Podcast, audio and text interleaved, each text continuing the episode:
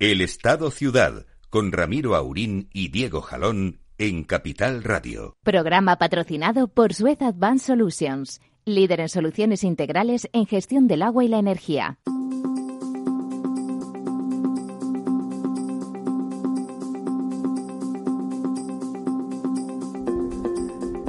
Pues sí, señor, aquí estamos eh, de nuevo filo de las 11 y 6 de la mañana. Don Diego. Buenos días, Ramiro. Don Diego Jalón y servidor de ustedes. Eh, hoy no nos ha acompañado Lorenzo Dávila, que está por ahí, creo, estudiando no sé qué cuestión inmobiliaria. Debe ser que, que la, nueva, la nueva alcaldía hace que haya más expectativas de que se deje construir un poquito.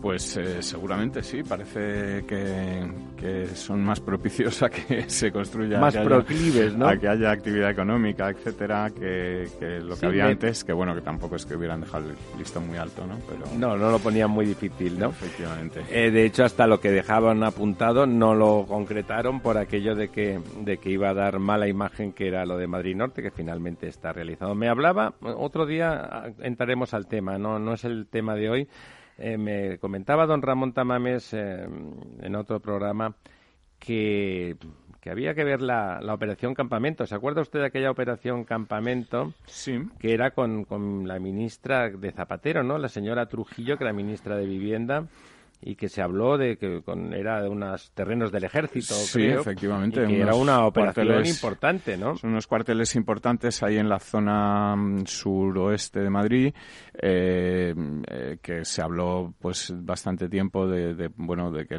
por un lado... Poner a disposición los terrenos, ¿no? Sí, por un lado porque el Ministerio de Defensa también tenía interés en venderlos y en, sacar un dinerín. en hacer caja eh, es cierto que este último año ha habido bastante terreno que ha puesto a disposición de, vamos, que ha vendido el, Ministerio de Defensa, pero esta operación campamento todavía que sería, digamos, la más, la más grande. Creo que eran 15 o 16 mil viviendas. Es, un, son unos terrenos grandes eh, y son unos cuarteles importantes. En la ¿Están bien comunicados? Bueno, es la zona de la Nacional, eh, Nacional 5, la entrada de Madrid está famosa la que se está hablando de soterrar y de todo esto para eh, bueno, resolver ese problema de que, el ese lío que se monta por ahí. Sí, ese lío ¿Eh? que se monta y que se montó más desde que la anterior alcaldesa decidió poner unos semáforos ahí en, la entrada para, bueno, permitir el paso de los peatones por superficie.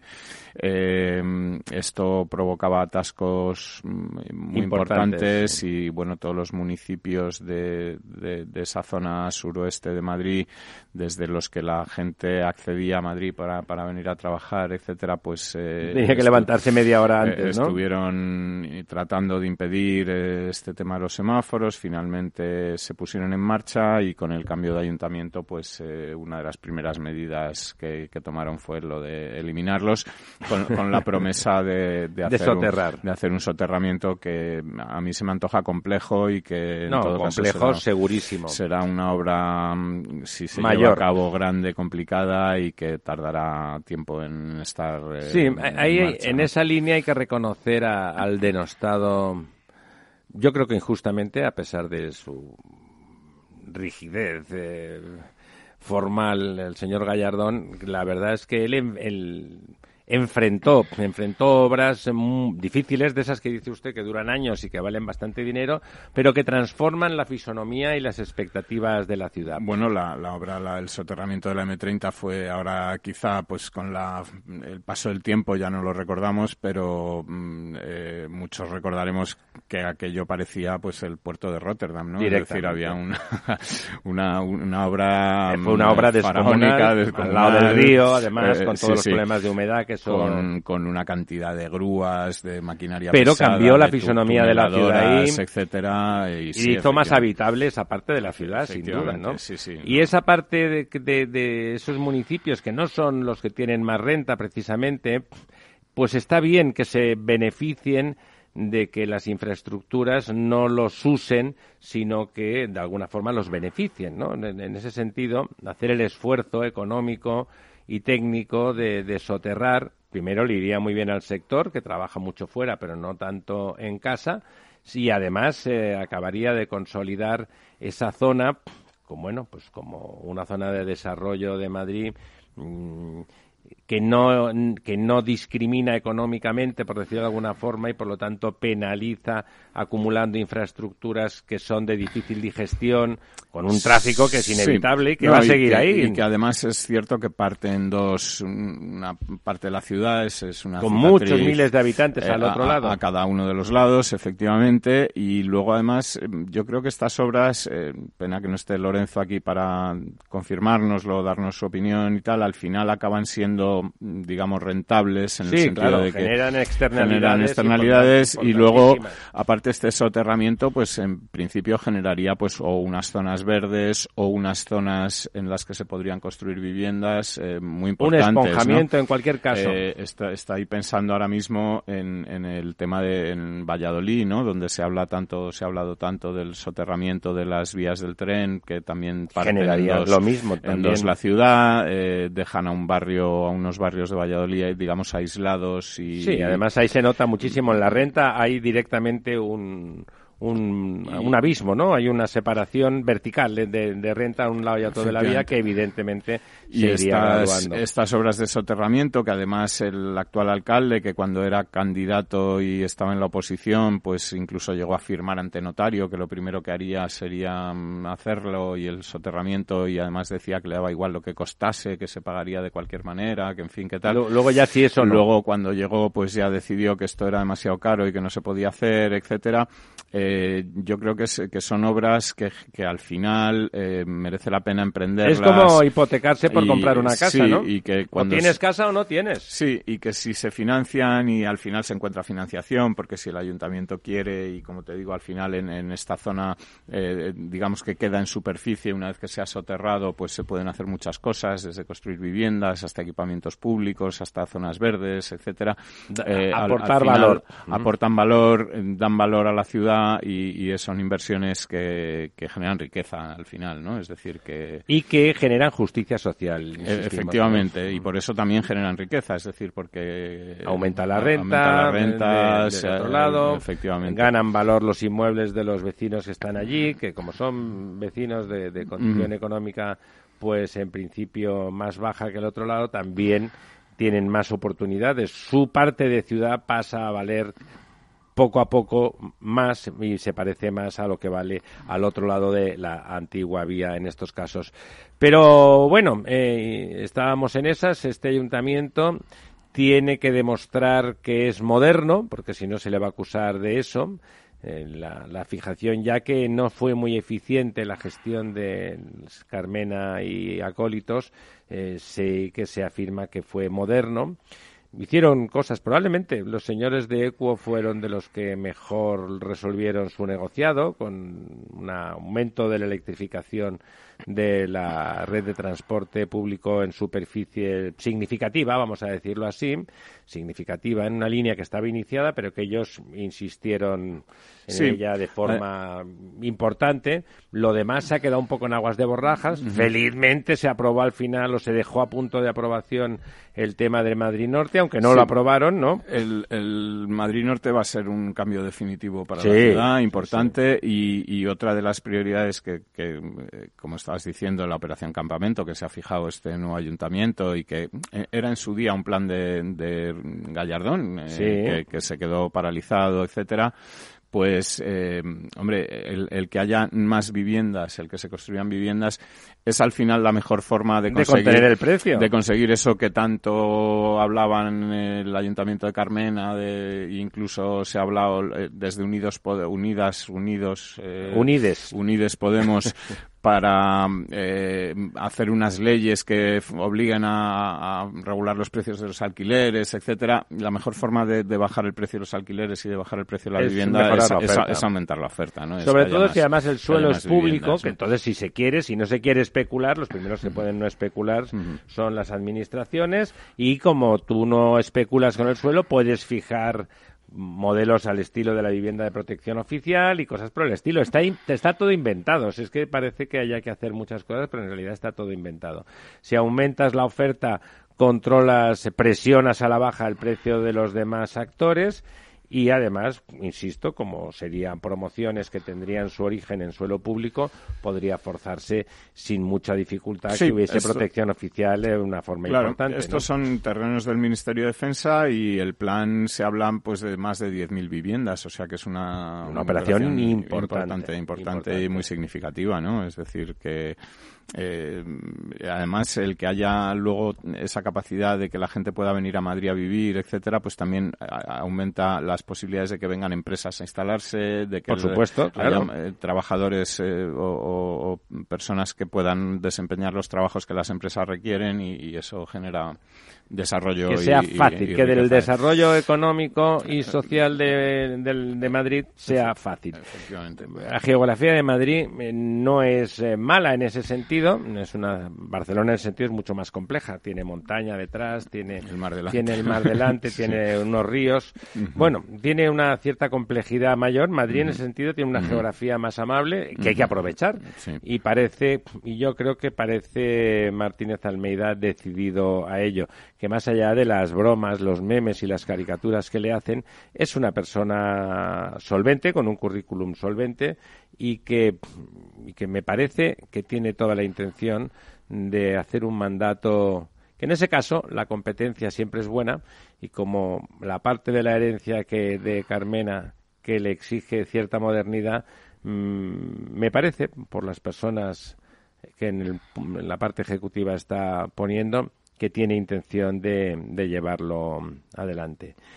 Bueno, pues sí, mira, estaba leyendo que precisamente hoy eh, ha, habido, ayer fue la primera reunión eh, entre el ayuntamiento y los representantes del Ministerio de Defensa, en la que también ha habido eh, personas del Ministerio de Fomento, eh, o sea que lo de campamento va en serio. Sí, está en marcha, se está poniendo en marcha, vamos, o se pretende poner en marcha y, parece que lo que han transmitido a los medios y que se ha publicado hoy es que había buena sintonía en la primera reunión y que, bueno, las cosas parece que están enfiladas pueden, positivamente. Pueden acabar enfilándose positivamente y que, y que, bueno, en próximas reuniones pues se vaya eh, dando los pasos necesarios para que esto se ponga Esperemos en que cuando el Ministerio de Defensa no esté en funciones, sino que ya sea definitivo, si es que algún día el gobierno acaba siendo definitivo, pues eh, bueno, pues sigue ese feeling, ¿no? Y no hay ninguna voluntad eh, de bueno pues vamos cortocircuito. vamos a ver lo del gobierno que deje de estar en funciones vamos a ver porque ahora parece que todos están por el desbloqueo y tal. lo, que no parece es que haya una fórmula para alcanzar ese desbloqueo. Bueno, ahora mismo parece que la única fórmula es la gran coalición. Sí, no, porque es que además em, parece que lo que bueno está transmitiendo Pedro Sánchez, que ahora se multiplica en entrevistas. Es que los demás no merecen su confianza. No, pero bueno, él da casi ahora mismo a razón de tantas entrevistas al día que es casi imposible seguirlas o, poder oírlas todas o poder. Eh, bueno, la ventaja es que luego no dice nada. Sí, eh, efectivamente pero mm, vamos a, la conclusión que yo saco es que él pretende hacer de nuevo una negociación con los partidos de izquierda, es decir, con ahora hay dos en vez de uno, eh, con Podemos y con, con más, más país, más, más de todo. algo, sí. Eh, y una vez conseguido el apoyo de estos dos, pedir a los otros que faciliten con la abstención eh, la formación de gobierno. La fórmula a mí se me antoja muy complicada. Primero, Hombre, claro, si pacta con, con la gente más a la izquierda que ellos, es que la, derecha no podrá apoyarles. La, primera premisa es complicada, es decir, que consiga alcanzar un pacto tanto con Pedro, o sea, Pedro Sánchez con, con Pablo Iglesias, que, parece que tienen unas relaciones eh, complicadas, complicadas y, que además eh, en la jugada entre Íñigo Rejón, que creo que también tienen unas relaciones complicadas con Pablo Iglesias. Sí, pero con Sánchez eh, yo creo que se va a tirar a la piscina. Y entonces, bueno, suponiendo esto, por poca agua que haya. suponiendo esto, las encuestas ahora mismo no le dan mayoría en ningún momento a esta combinación, es decir, mayoría suficiente puede que en algunos escenarios con el apoyo del PNV eh, pudieran eh, sumar. sumar suficiente sin contar con ningún otro partido, digamos, nacionalista o independentista, es decir, que solamente con eh, Unidas Podemos más País, PNV y PSOE pudieran formar gobierno, mm, pero si esta fórmula no llega a sumar, la, complicidad o el apoyo de ciudadanos y de o de mm, Partido Popular en el sentido de facilitar la investidura con la abstención, etcétera, eh, se antoja complicada, es decir, sin, sin pedir contrapartidas y sin Hombre, y además me parece mucho más fácil darle ese apoyo por abstención si van solos que si van con todo el paquete de la izquierda. Sí, efectivamente. Lo que pasa es que eh, luego, además, se antoja muy complicada la gobernabilidad. la gestión de la cosa. una vez eh, conseguido este, este apoyo. lo que parece claro, según van contando, según van saliendo resultados de encuestas que se van, digamos, cada día o cada semana, etcétera, es la tendencia a la baja del Partido Socialista. Eh, que yo creo que se debe en gran medida a que, eh, a diferencia en la anterior campaña en la que Pedro, Pedro Sánchez pudo, digamos, fijar los temas de los que se habla, eh, en esta campaña se, se, va a hablar sobre todo de dos cosas que yo creo que son las dos o los dos asuntos en los que Pedro Sánchez está más incómodo o es más complicado para él, que son Cataluña, Cataluña y la situación económica. Y, economía. Y, estos van a ser los dos temas que van a centrar la campaña, quiera Sánchez o no. bueno, no, en Cataluña yo creo que lo ha aceptado porque él ha cambiado de registro, ¿no? Sí, pero se ha convertido en ciudadanos, ¿no? Pero convencer a la gente de que eso es cierto, mm, hombre, es cierto que los españoles tienen poca memoria, pero estamos hablando de, estamos hablando de, lo que pasaba hace dos meses o tres, tampoco tanto, ¿no? Es decir, que, que eh, la persona que hace poco estaba eh, digamos, buscando el apoyo de Esquerra Republicana y eh, hablando de, plurinacionalidad y de cosas de estas, este si pacta con el PNV, estamos ahora, en lo mismo. Este ahora poniéndose la bandera al cuello y diciendo que ahora era España, etcétera, eh, yo creo que hay una gran, gran parte del electorado que no va a tragar por ahí. Eh, le va a costar conseguir votos por la derecha de, de los que ha tenido en, en abril. Y por la izquierda supongo que habrá algún desengañado con esto de que ahora Pedro Sánchez se haya vuelto el más patriota y el más bueno, pero se irán con el rejón eh, esos. Sí, pero por eso te digo que al final eh, lo importante en la campaña, en las campañas electorales, y ya lo decía aquel famoso asesor de Clinton, el que escribió en el muro del cuarto de guerra de, la campaña, eso de es la economía idiota, que en el fondo él lo que quería decir es de esto es de lo que tenemos que hablar. Exacto, es decir, pues, era una campaña de Clinton contra George Bush, en la que Bush bueno, venía de ganar la guerra de Irak, eh, venía de cerrar con éxito la, Guerra Fría, eh, era el gran comandante de los Estados Unidos, tal, y a Clinton, su asesor, le dice de lo que tenemos que hablar es de economía. Eh, no de todo esto, sino imponer nosotros de qué se habla y de, lo que hay que hablar es de economía porque las cosas parece que van mal, ha habido un par de trimestres de recesión, hay un poco más de paro, hay una inquietud tal y de lo que hay que hablar es de esto y así consiguió Clinton ganar las elecciones a Bush. Eh, los temas de los que se habla, no tanto lo que se dice, sino de qué se habla, es lo que al final acaba marcando la pauta de las campañas. Sí, si hablas de lo que juegas en terreno contrario o juegas en tu eh, casa. Exactamente, y en esta campaña, como te decía, Sánchez no va a poder elegir de qué se habla, se va a tener que hablar de esto sí o sí, y es de lo que él yo creo que menos querría hablar, ¿no? De economía. Sí, de economía, de economía, de lo mal que está la economía, de, de, los negros nubarrones que se avecinan y de que en esta situación, eh, bueno, pues todas estas medidas suyas de subir pensiones, aumentar. Bueno, lo que pasa es que eso, eh, don Diego, es un brindis al sol. Piense que lo que está diciendo es que lo que va es actualizar con el IPC y el IPC está prácticamente en cero. Sí, efectivamente. O sea que en realidad es, es gratis, ¿no? Decir, oye, voy a ser el mejor. y están todos iguales. Bueno, voy a ser el mejor. Yo creo que si la, si la sensación entre el conjunto de los electores es que estamos ante un periodo de recesión, un periodo en el que van a venir flacas, en el que tal, a lo mejor eh, a Zapatero le funcionó, ¿eh? eh Estábamos iniciando una crisis y él empezó a repartir cheques de 400 euros a diestro y siniestro. Sí, pero la gente recuerda... Y revirtió las, revirtió las elecciones. Sí, pero ¿eh? la gente precisamente recuerda lo que pasó después, ¿no? Y, y, eso... ¿Sí? ¿Usted cree que recuerda? Hombre, yo creo que la gente no se ha olvidado. Es usted un patriota. ¿Cree que los españoles somos estupendos no, y no, no, no, no, no, lo que, memoria de lo que dicen los políticos absolutamente ninguna, pero que los españoles,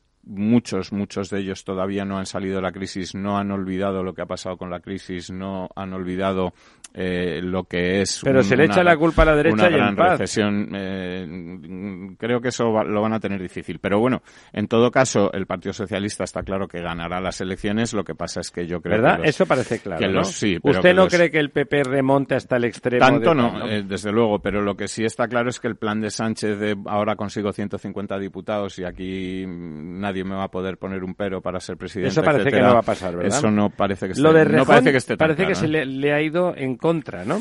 Bueno, a, Rejón lo que pasa también es que las, las, los sondeos tienen muy difícil hacer una atribución de diputados a lo que pueden Sí, con, con 5.000 encuestas es imposible. No, y, sobre todo hay una dificultad añadida que es que todavía no se sabe en qué provincias se presenta, en cuáles no. Bueno, en las que haya seis diputados por lo menos, porque si no, no tiene nada que eh, hacer. Pero no está claro que se vaya a presentar en todas las que haya más de seis diputados, porque tampoco se sabe, es decir, que es un partido tan joven en el que todavía no hay... recién nacido, eh, claro. Eh, entonces es, es, complicado, es fácil o más sencillo poder atribuirle un porcentaje de votos total en España, pero hacer una, una, encuesta. Claro, pero hacer una atribución de diputados es complicado porque, lo que te digo, no se sabe en qué provincia se va a presentar y en cuáles no, eh, dónde va a ir en coalición, dónde no, eh, etcétera. Entonces, eh, eh, la cosa está entre 6, 7 diputados hasta 10, 11 eh, que parece que, bueno, tampoco es significativo, que se los va a robar casi todos a, Podemos. Podemos. Y a partir de ahí, pues, eh, si esa, eh, digamos, lo que baja Podemos lo gana, lo gana Rejón y el PSOE se queda igual, la situación vuelve a ser la, la, que teníamos, ¿no? Vuelve a ser la misma, sí, y eso parece que sí que va a pasar. Quizá, como ya se ha comentado ampliamente, el descalabro trágico de, Ciudadanos, de Rivera habría que decir, porque ha sido él el que lo ha llevado al descalabro después de una situación fantástica en las anteriores elecciones, ha dilapidado ese crédito, no ha sabido gestionarlo, le ha ido grande, no ha tenido la cintura y bueno, pues ahí se encuentra.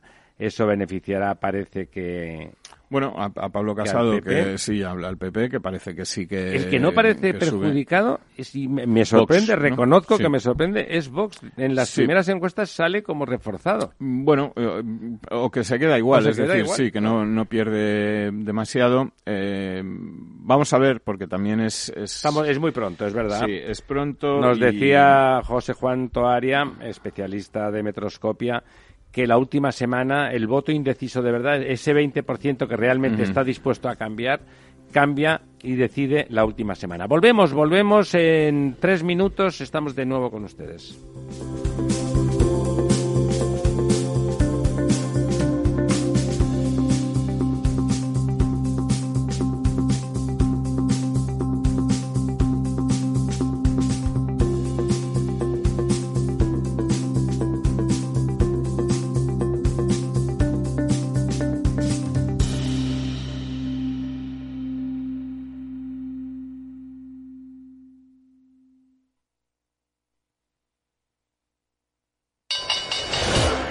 Cuando el mercado cae, existen dos tipos de inversores, los que tienen un plan y los que no. Entra en xtb.es y descarga nuestra guía para sobrevivir a las caídas en bolsa. Aprende a proteger tus acciones y a sacar provecho de los mercados bajistas. XTB, más que un broker online. El 82% de las cuentas de inversores minoristas pierden dinero en la comercialización con CFDs con este proveedor. Debe considerar si comprende el funcionamiento de los CFDs y si puede permitirse asumir un riesgo elevado de perder su dinero. Cuando comenzábamos, en el año 95, no imaginábamos que 20 años después más de 100.000 personas utilizarían nuestras herramientas de inversión. En cada nuevo reto que emprendemos ponemos lo mejor de nosotros mismos. En VisualChart queremos avanzar y por eso hemos lanzado nuestra propia agencia de valores, Esfera Capital. Esfera Capital, un broker de inversores para inversores. Si quiere conocer nuestro trabajo, visítenos en esferacapital.es. El próximo 22 de octubre sigue nuestra jornada especial MAP. Desde las 8 de la mañana hablaremos con los protagonistas del sector sobre los líderes del MAP, las empresas cotizadas y la inversión en el mercado alternativo bursátil. Reserva tu plaza para asistir en directo a este especial desde el Palacio de la Bolsa de Madrid en el 91 283 33 33 o en eventos arroba capitalradio.es. El 22 de octubre, especial MAP en Capital Radio, con el patrocinio de Renta 4 Corporate y la colaboración de Udecta Corporate Gigas Hosting, Atriskel, Alkiver Quality y Grupo BME. Gráficas Naciones. Más de 50 años de experiencia en el sector de las artes gráficas. Apostamos por la última tecnología tanto en impresión offset como en digital y gran formato. Realizamos todo tipo de impresión. Tarjetas de visita, folletos, libros, vinilos, decoración y montaje de stands. Más información en el 91 629 2145 o en gráficasnaciones.es.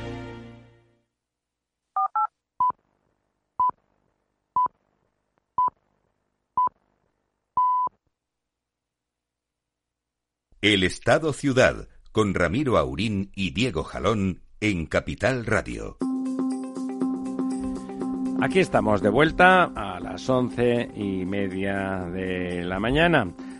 Una mañana estupenda, soleada, azul, sin lluvias, ¿Qué pasa con nuestras lluvias, nuestros pantanos? Pues ¿Volvemos a bajar al ritmo del 2% semanal? Pues aquí seguimos, seguimos en verano. Eh, yo antes que hablarte del estado de los pantanos, te querría contar Por favor. el, año hidrológico, ¿no? El año hidrológico que hemos cerrado, el año hidrológico que, como sabemos, va, Va de septiembre a septiembre, Va ¿verdad? así, de 1 de octubre, es decir, del 30 de septiembre al 30 de septiembre, eh, un poco como los Como el colegio. años escolares o tal. Eh, ¿Por qué se hace esto en el año hidrológico? Hombre, pues porque las lluvias eh, que caen eh, ahora, a partir de ahora, eh, van a acabar llegando a los pantanos en primavera, eh, porque La eh, se nieve, en la ta, nieve, ta, ta, etcétera, ta, ta. tal, y entonces así es la forma, bueno, de ver Más racional. lo que lo que realmente llueve en el año, ¿no?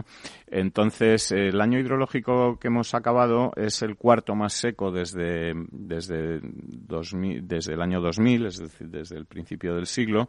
Eh, El y- cuarto en 19 en años. 19 años y además eh, en estos 19 años los dos últimos el, eh, o sea el, el 2018 el 2010 eh, el 2018 fue bueno pero el anterior el 2017 Fue fue, también malo. otro de los años más secos no es decir que se han seguido dos dos años muy secos eh, en- Con una en- alternancia en- solo de uno. en muy poco tiempo. Y luego además eh, te voy a enseñar un mapa que la gente no, no puede ver porque estamos en la radio, pero que nos va a dar pie a comentar. Eh, los tonos rojos son donde ha llovido menos de la media, los tonos así y amarillos son donde ha llovido la media y los tonos verdes y azules donde ha llovido más de la media. ¿no? Como ves, parece el mundo al revés. Sí, ¿no? para que Es se hagan ustedes a la idea, Galicia... donde menos donde menos ha llovido en esto representa los últimos tres años no Eh, eh, en donde menos ha llovido en los últimos tres años ha llovido por debajo de la media es en todo el oeste eh, de España es decir donde menos donde menos en, En Galicia, en Coruña que llama- en- que llama mucho la la Coruña atención, ¿no? y donde y donde más ha llovido es en la zona de Valencia ¿no? Y de Murcia, de particularmente Valencia y- y, Murcia, una ¿no? parte de una parte de Murcia ¿no? Alicante y Murcia, sí. Eh, eh, el resto, pues más o menos medio pensionista, pero también pues pues las zonas de- del norte Pirineos, eh, de- del León, Palencia, Tarragona. eh, etcétera. Cataluña en general, mal. Han, han tenido menos agua en estos tres años que, que la que suelen el tener. norte de Castilla particularmente castigado Efectivamente, también, ¿eh? el norte de Castilla castiga- castigado, toda la zona de la cuenca del Duero, etcétera. Sí, es, es Y- significativo que nuestra, que siempre comentamos, esa cuenca del Segura siempre tan tan estresada, es la que más agua ha recibido en los últimos Sí, tres años. bueno, qu- quiere decir que ha recibido más agua de la media, no que haya recibido No, más no, agua que, que- más agua que los de lo- demás, que lo que es más habitual. que los demás, No, sí. no, no más que, la- que no es que quiera decir esto que ha llovido más en Murcia que en Galicia, sino que en Murcia las precipitaciones han estado por encima de, De lo su habitual, media, de de su, media, media. mientras que en Galicia han estado por debajo de su de media. su Es media. decir, que- bueno, la- o sea que, en términos tendencia- absolutos quizá sí, no, ¿no? no, en términos absolutos seguro que no.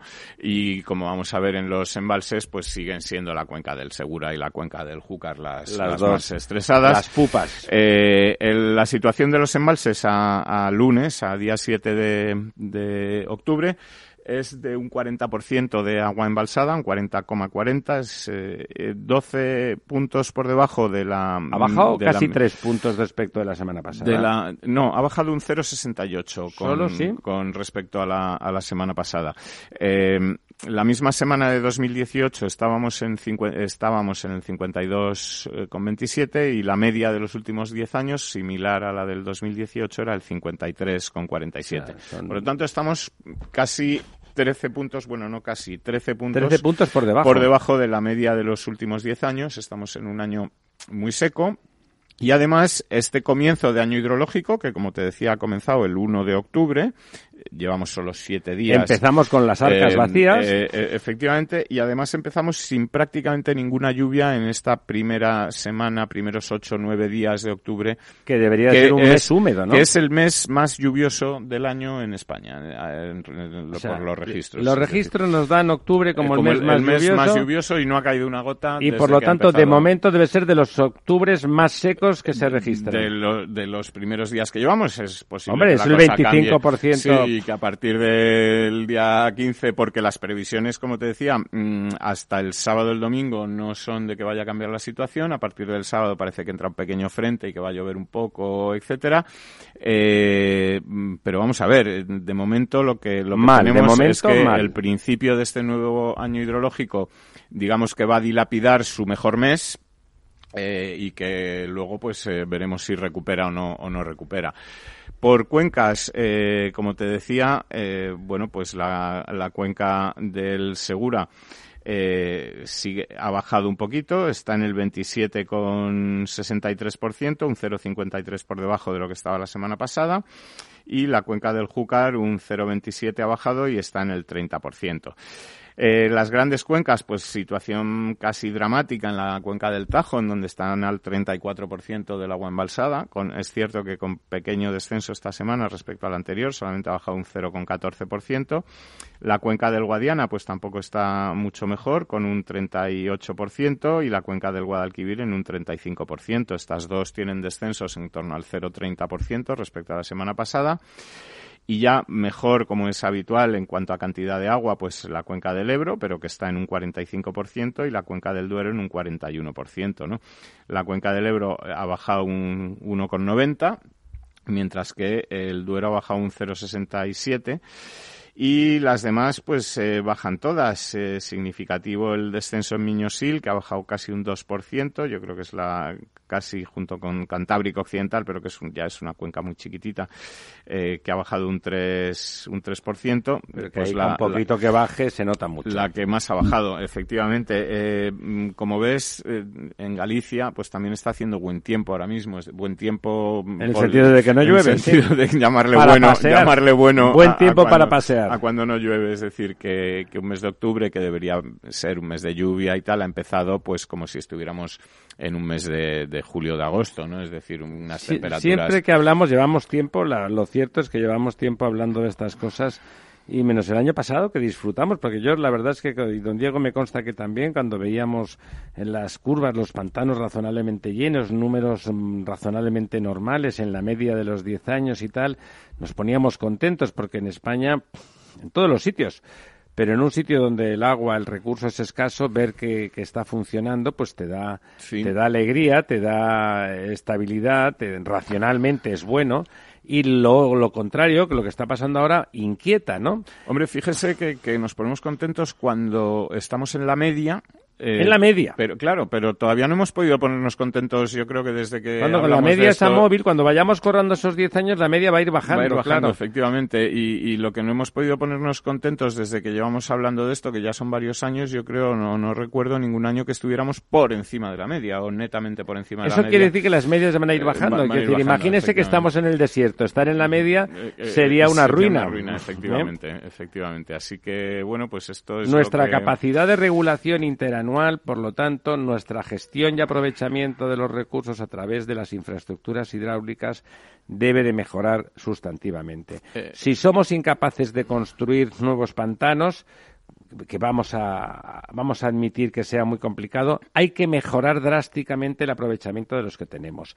Hay que vaciar esos eh, sedimentos y hay que a partir, hay que construir las infraestructuras complementarias que permitan que no se vuelvan a llenar, que esos sedimentos vayan a nuestras playas, lo cual será estupendo porque con el cambio climático hay aumento progresivo del nivel del mar y nuestras playas tienden a desaparecer máxime si no hay aporte de sedimentos y además esos sedimentos no llenarán nuestros pantanos que cada vez nos van a ser más necesarios porque parece que no es realista pedir que se construyan nuevas infraestructuras y además es de muy largo recorrido, por lo tanto, por lo menos vamos a hacer eso que también sería una aportación notable a la tecnología y al progreso del país. Vamos a gestionar de forma mucho más óptima y más moderna esas infraestructuras formidables, 300 grandes embalses que tenemos en España, pues bueno, gestionémoslos de otra manera, construyamos bypasses, eliminemos el acúmulo de sedimentos en los pantanos, aprovechemos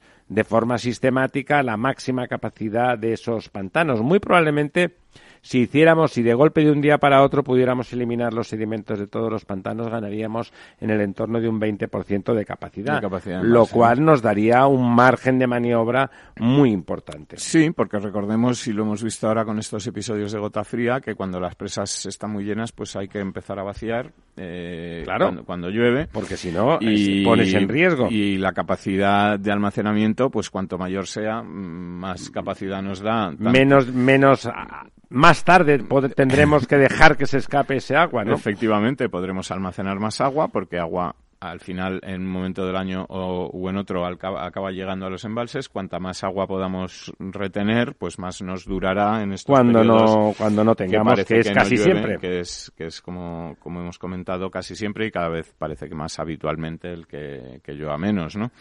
Eh, es cierto que el hecho de que en tres años dos hayan sido enormemente secos empieza a darnos una perspectiva. No es, estadístico, pero sí que es cierto que, bueno que, las frecuencias cambian. las frecuencias cambian. Las medias, esas móviles van a ir cambiando. Y, luego también hay que tener en cuenta, yo creo, no solamente igual tú me lo puedes confirmar que tienes más conocimiento, que si las temperaturas aumentan, no solamente las lluvias disminuyen, sino que las aumenta la evapotranspiración, aumenta la, evaporación y por lo tanto el agua dura menos tanto en los embalses como en efectivamente y es necesario regar más y, beber más. Se llama evapotranspiración y se y se gasta se evapora más se evapora más, agua. rápidamente más agua en el mismo tiempo y por lo tanto necesitamos más eh, más retención para dar el mismo servicio. Efectivamente, porque recordemos a los oyentes que lo saben perfectamente perfectamente, pero hoy estamos en Madrid, alcanzaremos los 30, 29 grados de temperatura y estamos pues a, a 7 de 8, 9 de octubre, ¿no? esto, usted es de Madrid de toda la vida, esto es completamente impropio, ¿no? No es, no es lo habitual, yo creo, ¿El veranillo de San Martín no tocaba por estas fechas? Eh, pero es el final. Más adelante. Es, el veranillo de San Miguel es en septiembre, es en septiembre. Eh, eh, y, ya ha acabado. Y ya ha acabado, Sí, acabó ya Ya no. ya no, ya no es. Ya no toca. ya no toca, ya toca el otoño y aunque es cierto que algunas hojas se van cayendo de los árboles, hoy he visto que los Pero yo creo que se caen por servicios municipales, los servicios municipales se van afanando en recogerlas y tal, cosa que antes pues no era tan frecuente verlo. Eh, estamos en otoño y, y no lo parece, ¿no? Es decir, la gente por la calle vestida de verano, eh, hay 28 grados y busca uno la sombra y no. Sí, sí, no hay forma de sacar ese abrigo, ese abrigo. Y que todo esto luego además es muy malo para las grandes superficies de... no venden, claro, les quedan solo para las rebajas, todo para las rebajas. ¿no? La gente si no hace frío pues no compra. Bueno, si empieza a hacer frío en Navidad ya va bien porque todos empiezan las rebajas y tú compras más baratito. Pues mira, no hay mal que por bien no venga. Bueno, y el sector con todo esto de los parones electorales más eh, más el Brexit que induce un cierto parón continental, más la desglobalización que está induciendo el señor Trump con sus políticas hiperproteccionistas, no debe de estar muy contento. ¿Qué, qué, ¿qué eh, hay? ¿Qué eh, noticias tenemos? ¿Hay alguna buena? Alguna buena. Eh, ¿Y cuáles son las malas? Dígame. me lo pones difícil. No, buenas. Deme las noticias simplemente. Siempre, siempre hay algunas, algunas buenas, ¿no? Que pasen en España al mismo tiempo, ya eso ya es más complicado. ¿eh? Mira, yo por, por el tema del, del parón electoral y todo eso y, hacer un poco el hilo y ya si quieres luego comentamos alguna buena. lo que se ha publicado se ha publicado esta semana es que una de las cosas que parece paradójica en, en cuanto a que bueno este gobierno y, eh, particularmente su ministra de transición ecológica Teresa Rivera pues eh, están agitando tanto la bandera de, la transición energética y la bandera de, la sostenibilidad de reducir las emisiones bueno ella ir por delante sin que sirva de precedente la ministra digamos que no lo hace retóricamente ella está en eso y es de lo que toda la vida sí pues eh, mira parece que se ha filtrado que hace dos semanas eh, mantuvo un, un, encuentro con el presidente de Enel, Francesco Starace, que es, como sabes, el dueño de Endesa. Eh, una empresa, una empresa del Estado italiano. Efectivamente. Y entonces, flaco favor. Starace, que le comentó que, bueno, pues las empresas, digo, las, las centrales de carbón que tienen Endesa en España no son rentables y que su intención es cerrarlas a la brevedad. Más pronto que tarde. Eh, bueno, pues parece que Teresa Rivera mm, que como decimos teóricamente es firme partidaria de la descarbonización y de reducir las emisiones, parece que le ha indicado que la voluntad del gobierno o lo que le transmite el gobierno andesa es que nada de cerrar ninguna central de carbón antes de que pasen las elecciones. Claro, claro. Eh, la señora Lastra y todo el sector asturiano serían son sensibles electoralmente a esas decisiones, sin duda. Entonces, pues eso, lo que te decía, que estamos en periodo electoral y el hecho de estar en periodo electoral, pues normalmente no suele mm, generar nada bueno, pues para todo este sector. No, no racionaliza las decisiones efectivamente, en general, ¿eh? no son decisiones racionales tomadas con criterios técnicos, económicos, buscando rentabilidad, buscando ese tipo de cosas, sino que lo que se va buscando es eh, el, voto. el, voto. y esto pues normalmente no coincide pues con y tiene además el inconveniente de que todo este parón y ya lo hemos comentado en el que llevamos inmersos pues prácticamente toda la legislatura eh, recordemos que estamos con los presupuestos prorrogados del señor Montoro de 2017. ¿Qué ha pasado a ser estupendo? sí, aquí ya no se hace una inversión más en infraestructuras de la que está programada, no se pueden aumentar los gastos en conservación. Lo cual le sirve, le va muy bien al señor y al señor Sánchez porque contiene el gasto público echándole la culpa a Montoro. En, realidad es un chollo estupendo desde el punto de vista. Eh, efectivamente, lo que pasa es que yo creo que hay gasto en el que se debería incurrir eh, porque que sería bueno, porque sería bueno, efectivamente, ¿no? Porque inversión más que gasto. Sí, eh, efectivamente, inversión más que gasto. Aquí se hablaba siempre de la política keynesiana, no esto de que Keynes decía hacer agujeros para taparlos, etcétera. No decía eso, pero bueno. de lo que se trata no es de hacer cualquier agujero, sino hacer aquellos agujeros que, son, que son necesarios muchos que hacen hacer para, para que la gente se ponga a trabajar, para que eso genere trabajo, para que genere externalidades luego y genere riqueza y que la, la cosa vaya a mejor en vez de ir a, peor como parece, como parece que está yendo, ¿no? ¿Me pedías alguna buena noticia? Pues hombre, hay buenas noticias para, para todos, por ejemplo, esta es buena para todos, que es que el petróleo pues lleva ya un 20% de caída en, en las últimas dos semanas. Eh, recordarás que con los ataques de los drones, aquellos a Arabia Saudí. Parece de la guerra de las galaxias. Sí, que al final, bueno, pues eh, parecía que se iba a montar la Tercera Guerra Mundial, pero ha acabado la cosa, bueno, tranquilizándose y, calmándose. Eh, los eh, saudíes parece que han podido arreglar rápidamente todos los desperfectos causados por estos drones y han recuperado la producción. Y después de esta que fue la mayor subida del petróleo desde 1991 eh, que alcanzó más de 70 dólares el, el barril. O sea 30 años casi. eh, sí eh, bueno pues eh, solo dos semanas y media después que estamos ahora pues el barril de Brent ahora mismo está por debajo de los 57 dólares y, esto, mm, digamos que es una buena noticia para, para la economía, claro. Eh, probablemente incluso también buena para los saudíes, porque así se vende más. Se vende más y el petróleo cada vez tiene más competencia, es decir, hay otras cosas para hacer energía. Claro, claro. Es decir, que Arabia Saudí y a los grandes productores de petróleo salvo algún chalao como Maduro mm, que piensa que el, petróleo tendría que estar a 150 dólares el barril y así a él iría muy bien. Eh, a los grandes productores de petróleo tampoco les viene bien que el petróleo no, esté muy alto. De hecho, los que están fuera de Estados Unidos, por encima de ese precio de 50 y pocos, eh, entra en juego el, cracking, el, fracking, el fracking y, entran muchos, muchas toneladas de petróleo, que si no, no entran porque no son rentables. Está la renta rentabilidad ahí al filo Sí, de los 55, el, ¿no? El fracking cada vez será más rentable, pero además es, es un poco lo que te comento, que el petróleo cada vez tiene más competencia en otras fuentes de, eh, de renovables de todo tipo. que, que si el petróleo está muy alto pasan a ser muy rentables y es mejor tirar de ellas que tirar de petróleo. Es decir, que los grandes productores también saben que el precio del petróleo pues tiene que estar limitado o, o contenido. ¿no? Eh, y esto también, como te decía, es bueno para España, que es un país muy dependiente del petróleo y que compra mucho petróleo en el exterior. Todo prácticamente, Eh, ¿no? El 90% de lo que consumimos o el 90, el 100% de lo que consumimos viene de fuera y por lo tanto hay que pagarlo y por lo tanto es, es déficit eh, que En se divisas, genera sí. y que cuanto más barato esté mejor nos viene y luego es bueno también para el consumidor final porque como ya sabes las petroleras en cuanto sube el petróleo Sube la eh, gasolina, sube la cuando gasolina, baja cuando ya baja, si eso sí. vamos más despacio. Sí, sube como un cohete y cae como una como una Como un pluma, ¿no? paracaídas, pero, sí. pero pero bueno que es bueno eh, que, que Sí, el- más tarde, más temprano acaba que esos eh, 30, yo siempre he hecho 30 euros, ¿no? Pero que esos eh, 30 euros que echas, pues, eh, den para más, ¿no? Den para más, den para más. No, no, o sea, oye, Eh, entonces, Cada bueno, euro es bueno. me pedías una buena noticia, aquí la tienes y, y alguna otra alguna otra más hay, por ejemplo, para empresas españolas como por ejemplo ACS que gana un importante concurso para renovar una línea de tren de cercanías en Australia.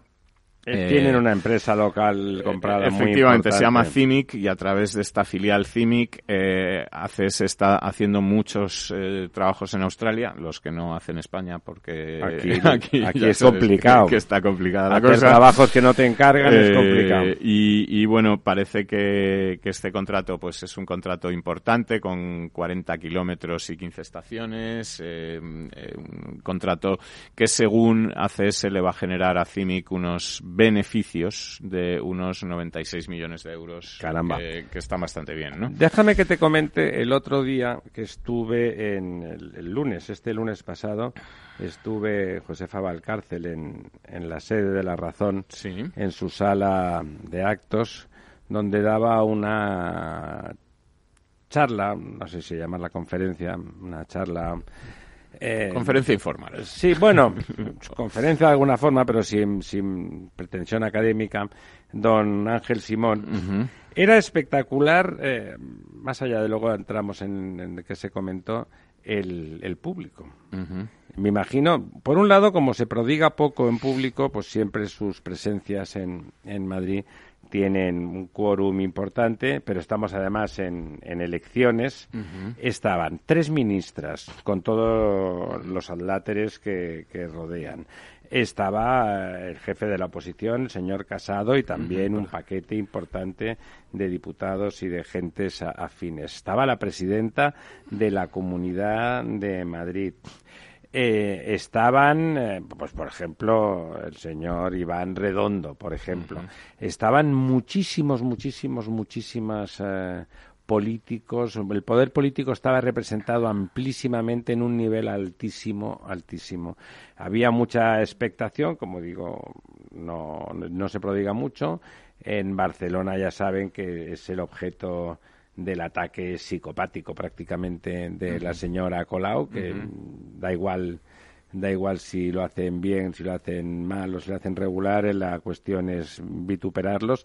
El, y fue un discurso muy de futuro, muy de, de cómo eh, hay que las ciudades eh, tenemos nuestro bueno, pues hablaba hablaba de sequía lo, lo pensaba antes me acordaba de él cuando estaba usted comentando los datos los datos malos de, de la década hidrológica del año hidrológico y de lo que te rondaré morena y nos decía que, que bueno que regenerando nuestras ciudades poniendo infraestructuras de regeneración realmente poderosas importantes en nuestras ciudades eh, dejaríamos de tener problemas de agua, por lo menos para el abastecimiento en las ciudades. ¿Por qué? Pues bueno, pues porque la verdad es que estamos acostumbrados a las penurias y la gestionamos bastante bien el agua. Entonces, si generamos el recurso que supone la regeneración, esas, eh, eso supondría unas inversiones importantes, por supuesto. Y, Sí, y además son inversiones que hay que hacer porque la Comunidad Europea nos las exige. Bueno, las y además- ¿no? y además- ir un poco más allá. ¿no? más allá para poder hacer un cuaternario, entonces ya saben las, las eh,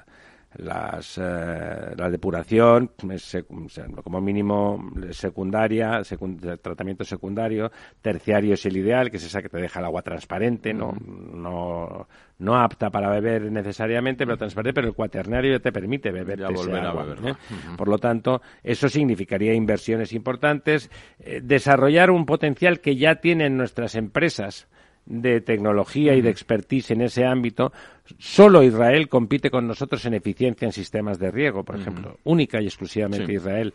Eh, y no, es decir, o digámoslo al revés, Israel era el líder y nosotros hemos pasado a competir seriamente con ellos, también en materia de desalación. Es decir, hay un paquete, un paquete de innovación tecnológica que es importante para el mundo en general, eh, que en España tiene eh, un nicho de desarrollo más que lógico porque lo necesitamos y ya un germen un germen existente para desarrollarlo. Nada y don Ángel Simón apostaba porque esa fuera la tendencia no esa tendencia a aprovechar la aprovechar como una oportunidad la crisis climática en un lugar donde en realidad siempre hemos tenido crisis climática ¿eh?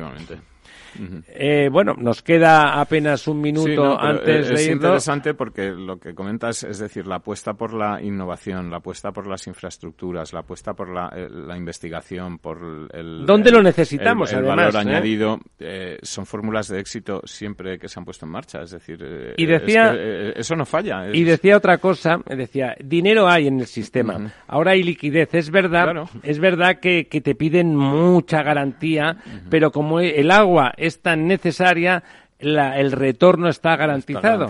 y por lo tanto, el dinero para hacerlo con colaboración público-privada en ese ámbito, en el ámbito del agua en general, desde el riego hasta las infraestructuras hidráulicas, hasta por supuesto todo lo vinculado al abastecimiento urbano e industrial, está, está garantizado. Hemos de tener un alito de esperanza, pero no esperar que venga del cielo como la lluvia, sino que responda a nuestro esfuerzo, a nuestro esfuerzo y a nuestro trabajo. Amigas, amigos, sigan trabajando y paguen sus facturas. Es muy importante. Hasta el próximo miércoles.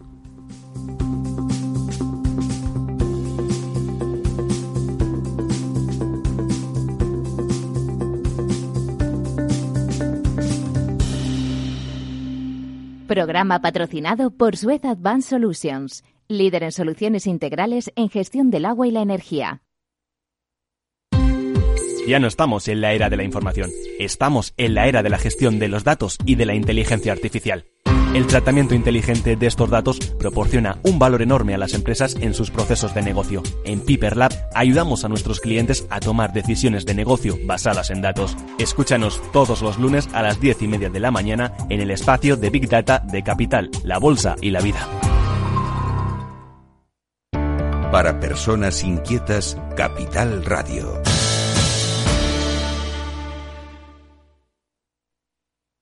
Hola, soy Leopoldo Abadía, autor de La Crisis Ninja.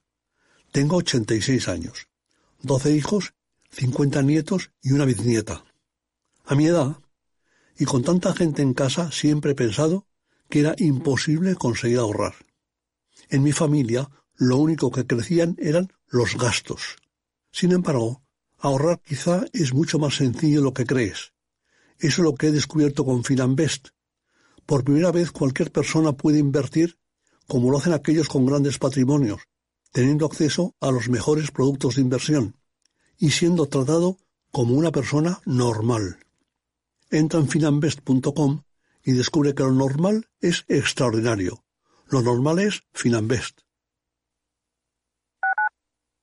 Capital Radio Madrid 105.7 si te gusta la cocina gallega de siempre, en el Mesón Gallego 1 y el Mesón Gallego 2 encontrarás los mejores pescados y mariscos de las costas junto a recetas de la Galicia interior, además de las carnes de Sanabria y los mejores embutidos de Zamora y nuestra terraza. Te esperamos en la calle Muller 35, teléfono 91 579 3623 y en la Plaza de la Remonta 13, teléfono 91 579 0769. Una recomendación del programa gastronómico Mesa y Descanso.